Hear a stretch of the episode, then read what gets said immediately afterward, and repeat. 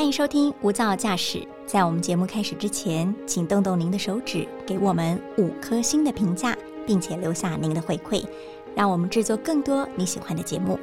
那今天的节目开始喽！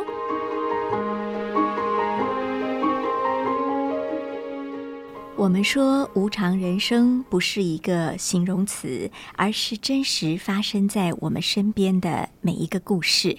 当我们面对无常、无法选择的时候，能做的是好好珍惜身边每一个和我相遇的人，每一个错身而过的因缘。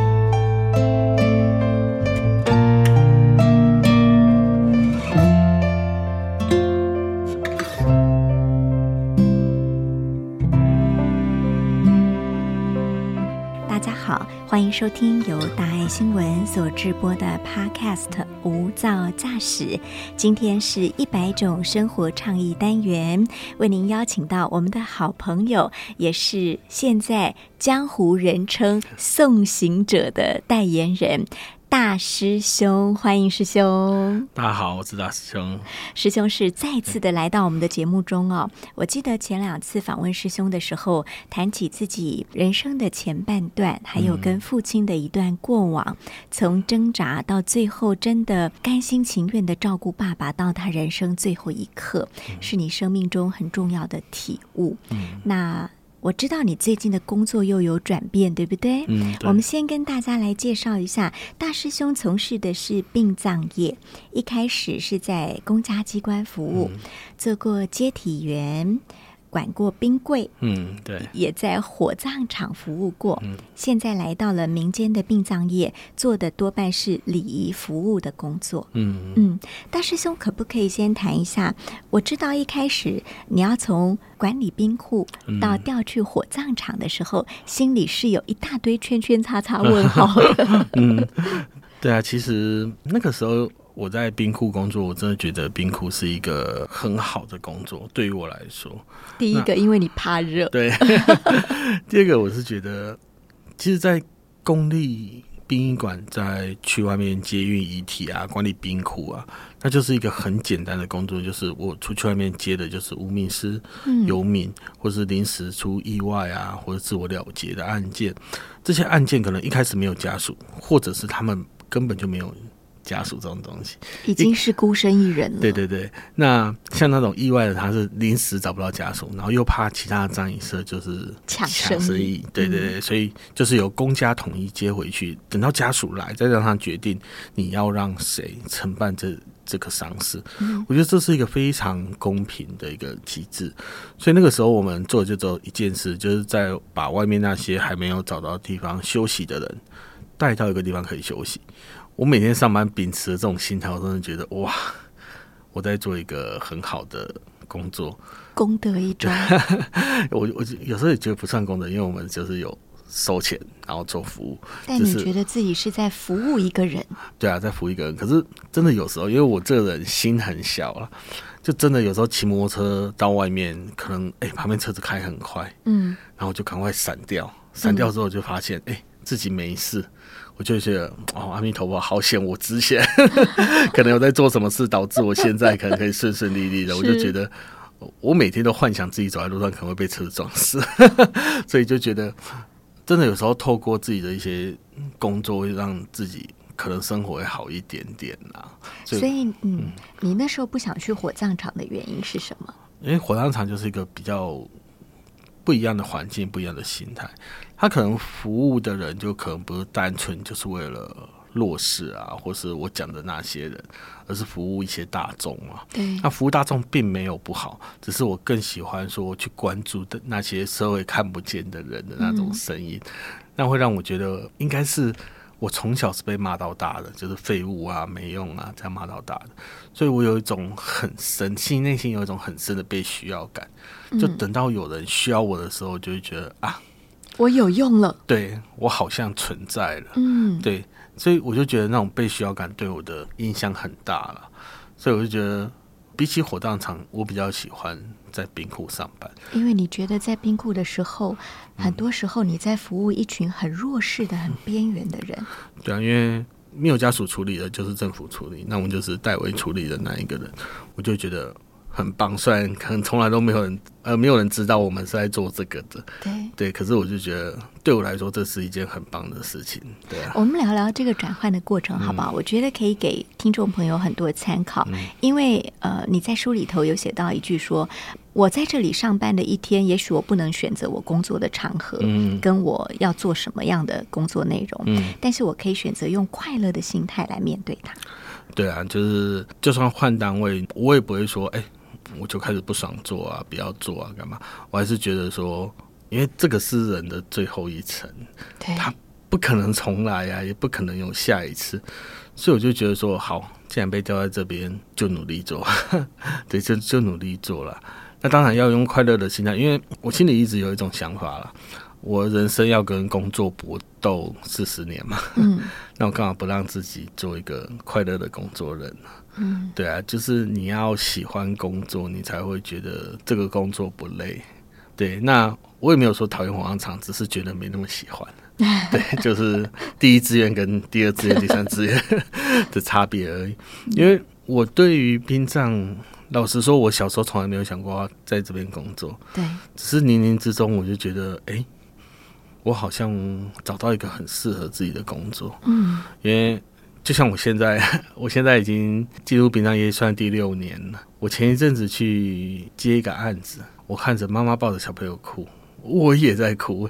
我同事跟跟我讲说：“你不是已经来六年了吗？”我说：“没办法，有时候你忍不住就是忍不住。”因为那些场景不是不是让电视上演出来，是活生生在你面前，抱着小孩子在那边大哭的，很容易感受到他那种绝望跟无助了。你就会开始慢慢的就是哭了出来这样子，所以我真的觉得来到殡葬业真的啦，就是应该对我来说是一个可以好好修行的地方吧。每天就是修怎么样修炼自己的心智吧。嗯，我觉得在工作之中又有这种收获，真的很不错。因为人的一生，你把它看成一本书嘛。那其实殡葬业就是你可以透过你的工作去看到别人的那本书的最后盖起来的那一刻，写完的那一刻。我觉得哦，这真的是多了很多人生经验呢，不只是自己的，你还会吸收到别人的人生经验。所以我那时候很喜欢跟家属聊天，很喜欢看看人家的案件的始末，我就觉得说，哇，这真的是对我人生很改观，对啊。而且也是因为来到这个行业，有被需要的感觉，有服务别人的机会，也有了写书这样的契机。哈，我在书里看到你说你非常喜欢你的工作，我想它是很多的因缘才能够汇合成现在的大师兄。嗯嗯嗯，对啊，因为我还是觉得这行 说不出的喜欢啦，就说不出的喜欢这样子。对，像我去年我爷爷走掉，我亲自去服务他的。我我那时候在广场上班，我在别帮别人捡捡骨，那捡着捡着，我电话就响起来了，然后就赶快把它按掉，因为工作不能接电话嘛。可是那电话是一直响，不断的在响，我终于受不了了，我就跟家属说：“哎，不好意思，稍微等我一下，我接个电话马上就回来。”啊，家属也可以体谅，我就在旁边接起电话。我电话接起来的时候，我的应该是表哥，对姑姑的小朋友的，他就跟我讲说：“爷爷走了。”你可以来一趟吗？因为我离那家医院很近。我听完之后就把电话挂掉，然后回去把继续帮人家的骨头剪完，因为那是对那往生者的尊重。我们不会说剪到一半换手，我觉得对人家印象也不好，人家对我们印象也不好。对，所以我就继续剪，可剪到一半我哭出来，我哭出来了。那旁边的家属就很惊讶，他就觉得说：“哇！”你捡我爸，你在哭什么？该不会私生子吧？没有，他们就那边觉得说好奇怪，为什么他也跟着在哭呢？大师兄好讨厌，他总是可以让我们笑中带泪的。对，我就跟他讲说，我爷爷往生了。哎，真的很有趣。那时候是所有的商家跟我说节哀，嗯，因为其实我要跟他们说节哀，就他跟我说节哀。过完之后就赶着去医院嘛。那间医院我常去，往生寺我不陌生。怎么进去我都知道，要从哪边接啊，从哪边出来我都知道。那进去那个就是绽放遗体的那个地方，其实我也很熟悉。我每次走进去的时候，我都会跟家属说：“不好意思，呃，我现在要来服务往生者，嗯，请你们节哀，站在旁边。”但是我进去之后发现，哇，那是我姑姑、阿伯、堂哥、堂弟、表哥、表姐这样子，我整个哭出来，就是那是一个很陌生的一个场合啦。我就觉得说，原来原来我自己陷在里面的时候，是我身为一个家属的时候，是多么难过。我们都会把丝带打开，请家属确认这是不是你的家人。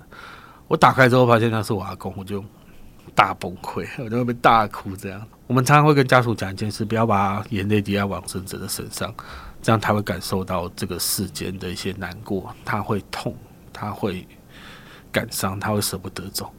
可是我那时候边接的时候，真的是没有办法忍住眼泪就一直掉。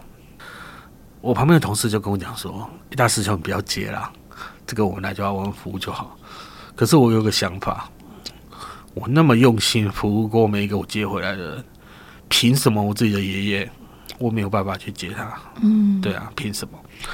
所以我就觉得说我一定要把他服务服务到好，我把他接上车，然后抬到解体车上。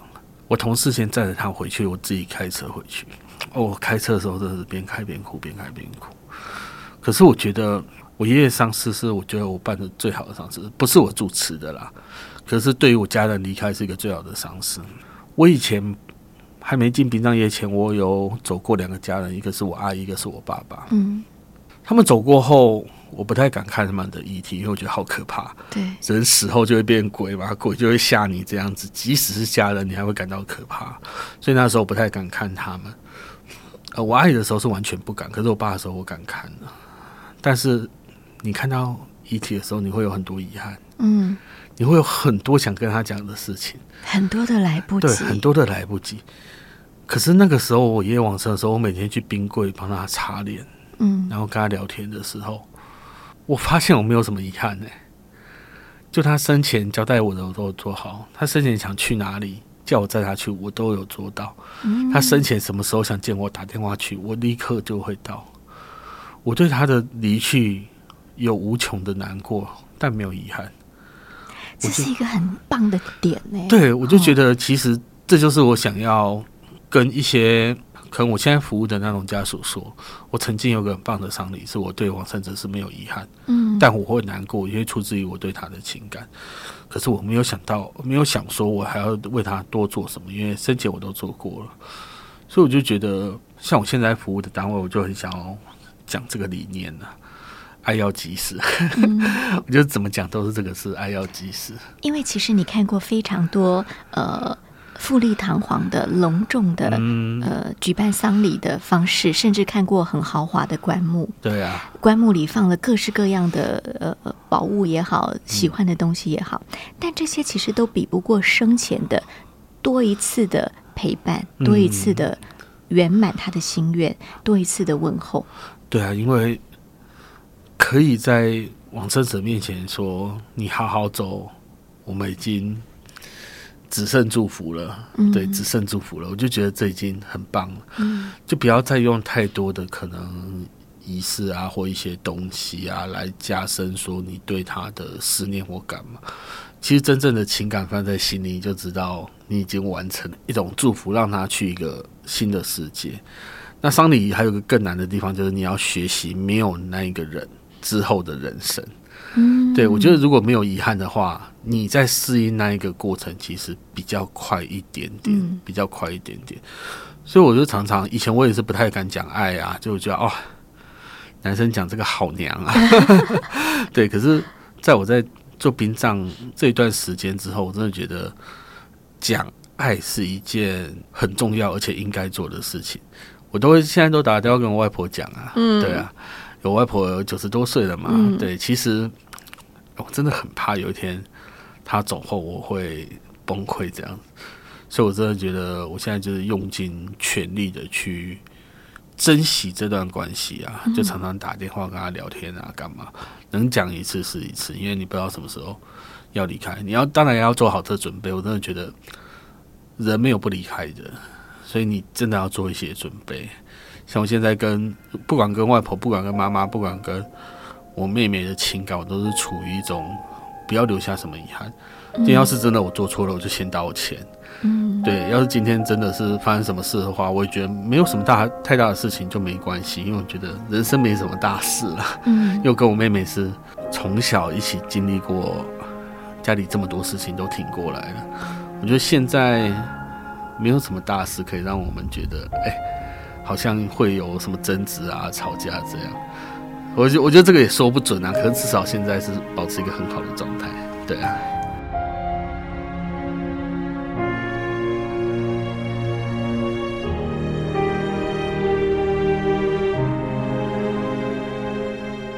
因为这个行业让你学会了珍惜两个字，它不是口头说说而已，对不对？对啊尤其你跟你高龄的外婆、嗯感情平常就非常的好。对啊，对啊，因为像我们之前也有遇过一个，我那时候半夜值班嘛，下班的时候接到一个电话，那电话打过来就说：“不好意思，我想请问有一个往生者，他们现在在你们的冰柜内嘛？”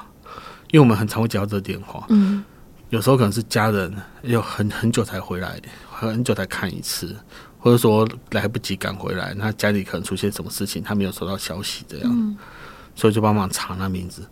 我一查之后发现，哎、他那个时候是快过年的时候问我，可是往生者在七月多就往生了。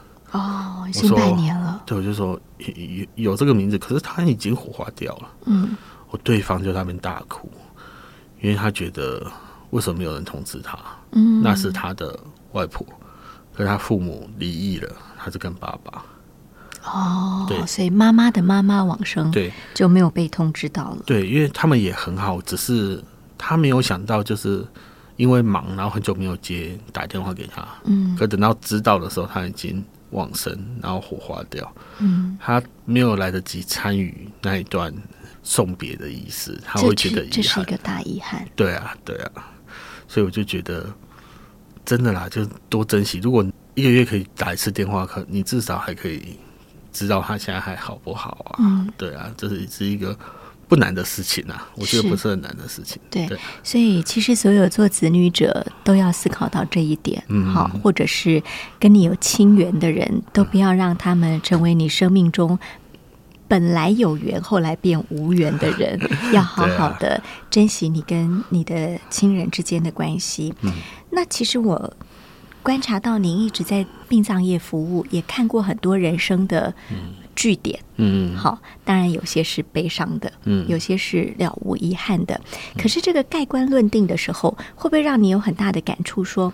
不管你生前是什么样显赫的人物，嗯或者你只是一个 nobody，嗯，最后好像都一样的，对啊，因为这变成变成一缕烟了。对啊，因为这在火葬场里面最清楚。嗯，就不管你是多豪华的棺木，然后里面塞的多好多多的库钱啊，多好的东西送进来之后，你跟隔壁那个无名尸可能烧出来的东西是，一样，是就是骨头而已嘛。嗯对啊，那到底在追求什么？有时候不太懂哎。像我那时候去遗体监狱的时候，也遇到一个案件啊，是一个农民伯伯，他是没有家属的。他那个时候是在医院往生的。往生的时候，我们因为他那时候呃，有些老人家其实不太爱穿衣服，那我们怕他送进冰库的时候冷，所以监狱遗体的时候会用棉被把它盖起来，然后放进丝袋里面，再送到殡仪馆来。那时候送到殡仪馆来的时候，我就发现他的棉被不对劲，嗯怪怪的，好像有一些很沉的东西。嗯，我们打开来，哇，黄金项链、戒指什么的，一堆藏在棉被里面。有时候农民伯伯真的是这样，因为他们不知道他们什么时候会走掉。哦，你意思是他自己生前就把他的金银财宝藏在棉被里？对，因为可以抱着睡觉。你只是帮他盖棉被，嗯 后来才发现他的秘密。对他的秘密。那因为他没有家人来帮他付钱，所以他对钱这种东西很看很重。他觉得他可以活很久，嗯所以这这些钱都是到时候用来变现啊，缴他的那个一些费用。都是他的保命财。对，那我们去公园的时候也是啊，看到一些 阿伯在那边往生了，我们也是用他仅有的棉被把它包起来送过来。两个人都是一条棉被进来啦，对啊，那你说有不一样吗？其实也没有、哎，就是这样而已。所以有时候就觉得到最后，其实每个人都差不多，差不多了。那以前我还很喜欢看人家的哎、骨骼这样子，因为有时候哈，呃，我们看那种哇家庭很显赫，就是可能子女有很多的那些家庭这样。那时候说爸爸健壮啊，那可能突然间就是呃，可能老了，然后这样往生了，或是妈妈这样走掉了，我就会猜，这种家庭的爸爸骨头应该很好很白，可是妈妈骨头一定非常差。那时候我朋友就说：“你怎么会这样猜？”我说：“等下你就知道。”我在捡骨头的时候，真的会发现，哎，真的，因为那种家庭可能会比较富裕一点，所以他们可能会买一些保养品什么给爸爸，所以爸爸就可能骨头真的是比较好。而妈妈呢，她骨头差的原因是因为她生了很多小孩哦。对，因为你生的时候会对脊椎会有一点伤，每生一次骨骼就伤害一次。对对对对。往生之后，那脊椎基本上烧出来都快没了哦，就快没了。所以，这子孙满堂，这是对于一个妈妈来说，至少我们看最后一段，真是无言的压力。哎，对，那我又不知道怎么会跟家属解释这件事情，因为大家都会想来看嘛。他说：“为什么妈妈骨头碎碎，是不是骨质疏松？”那我一直很想跟他讲说，这一条叫脊椎。那因为怀孕的时候会可能对脊椎比较不好，或者那个时候根本没有人有那种坐月子的那种概念，就可能生下来没多久就要出去帮忙家里工作啊，干嘛？所以我就有时候会跟他们这样讲的时候，他们就会觉得很难过。是啊，对啊，所以有时候在广场不能多嘴。对啊，就是。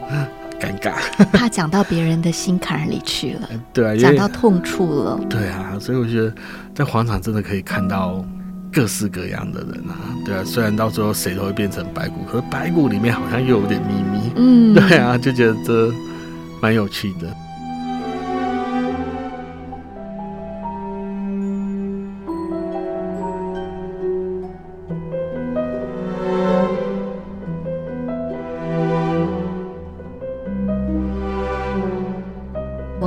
书上写说，其实火葬场里一具一具的棺木哈，最难烧的是那个小 baby 的，对不对？对啊。为什么呢？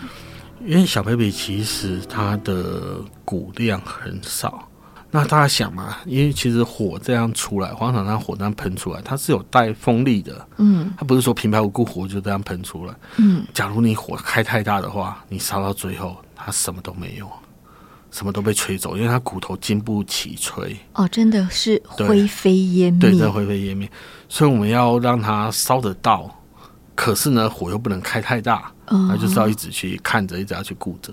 那不是说今天一个人就是要顾着一个火炉，可能一个人要顾个三个、六个这样子。哦。所以你要每个炉都看。哦。那有时候这个炉忙的时候，你就会忘记旁边那一个炉，就很容易就烧到没有。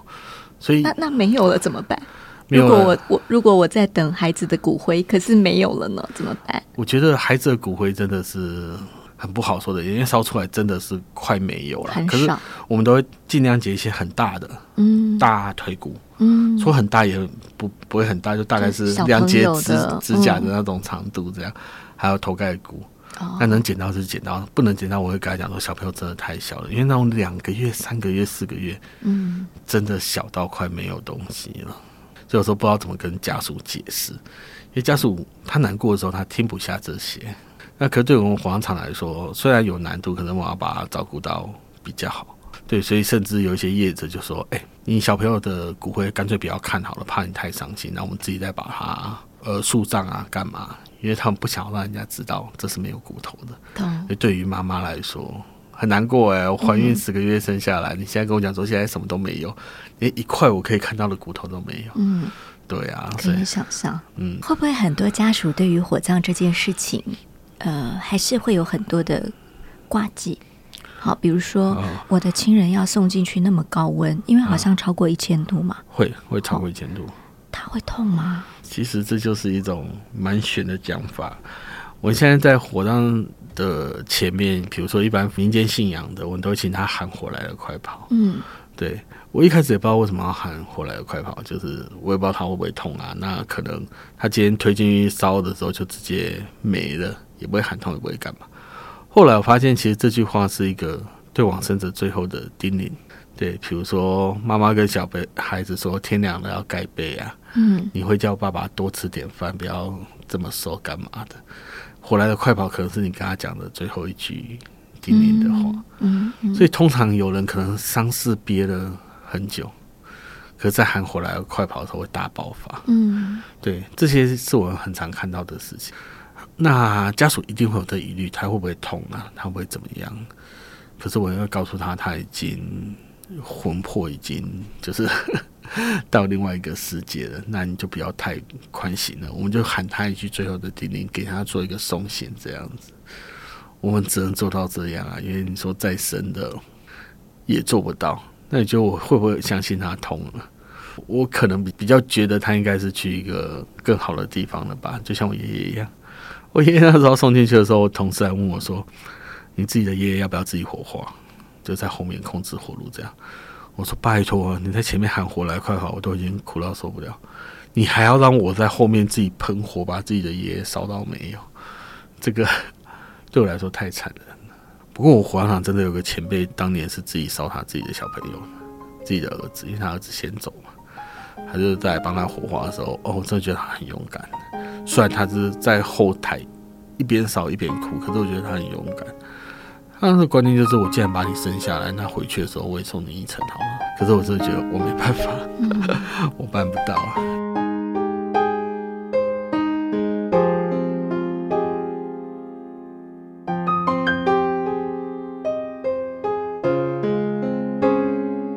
是误打误撞进入了殡葬业。我记得大师兄说过，他第一没有学历，第二没有口才，第三没有背景，第四没有很帅的长相，所以进入了殡葬业是一个意外。可是这六年来，在殡葬业几乎是生生死死，什么场合都看过了，也让你对于人生有截然不同的体会。我知道你的人生下半辈子有很多梦想，但是想要做的都是跟服务别人有关的，嗯，包含了照顾流浪动物，也包含了要做陪伴一些边缘的孩子。嗯，你会有这样的理想跟志愿，是因为你在殡葬业看多了吗？其实殡葬业也有啦，因为我之前有在做宠物的中途之家，是因为我。以前乡下养狗就这样，比较不会注重品质啦。有可能是我今天的狗就是养来顾家的，可等到它老了之后，我就把它带到山上丢掉。我家以前养狗就这样。可是当你带去山上的时候，我跟我爸带只狗去山上，我把它放下来，然后门关着，赶快开车回家。我隔着后面那一个板子，看着那只狗一直往我这边追的时候，我大崩溃。我哭的好惨，好惨，好惨，好惨。那个时候我大概过小吧，我也没有能力养它，我也没有办法跟我爸说：“爸，你就把它养下来，剩下的钱我出。”我没有办法。所以等到我长大的时候，就觉得我想要当一个小时候自己很喜欢的大人，非常喜欢的大人。我希望以后可能哎，怎么发现什么时光机啊，小时候的我 跑上来可以拍拍我肩膀，跟我说：“哇，你现在真的变成嗯，我小时候喜欢的大人。”这样。这无关赚钱，无关什么生活生活品质干嘛，只是单纯想做一件事，让自己小的时候可以看齐，这样子就觉得说，嗯，我真的很棒。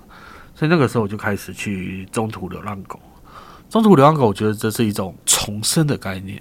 他们可能从繁殖场被救出来，可能被之前的主人抛弃，我帮他们整理漂漂亮亮的，给他一两个月的好的生活，再把它送到新的主人的手上。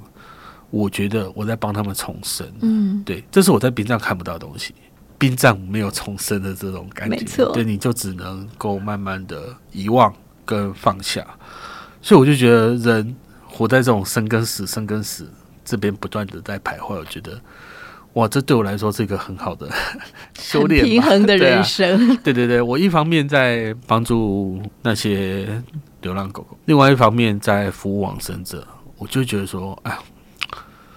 好像我的心境会受到这些产生一些变化，让自己更坚定一点。我觉得什么都可以练习，那为什么我不能练习面对离别、面对伤痛这样子？嗯，说不定这样练习完，我可以成为一个更厉害的人吧，或者更没有遗憾的人。对，更没有遗憾的人，因为我觉得像我做这些事情，我就觉得很棒了。那另外一个说那种儿少之家的小朋友这样子，其实我人生中有很多。可以变坏的时机啦，像你说我家里就过得不是很好嘛，对啊，我书上也有写。我曾经那时候在卖鸡排的时候，我朋友就很常来找我打牌，可是我没时间陪他们打牌，我就买一张桌子让朋友自己在那边打牌，他打完牌可能会丢一些小费。有一天我回家的时候发现，哎，那些小费比我在棋牌店工作一天赚的多。嗯，我当然会产生一些心理的怀疑，会怀疑我自己的人生。我那么努力工作，我竟然比不上我放一张麻将桌在那边让人家打麻将。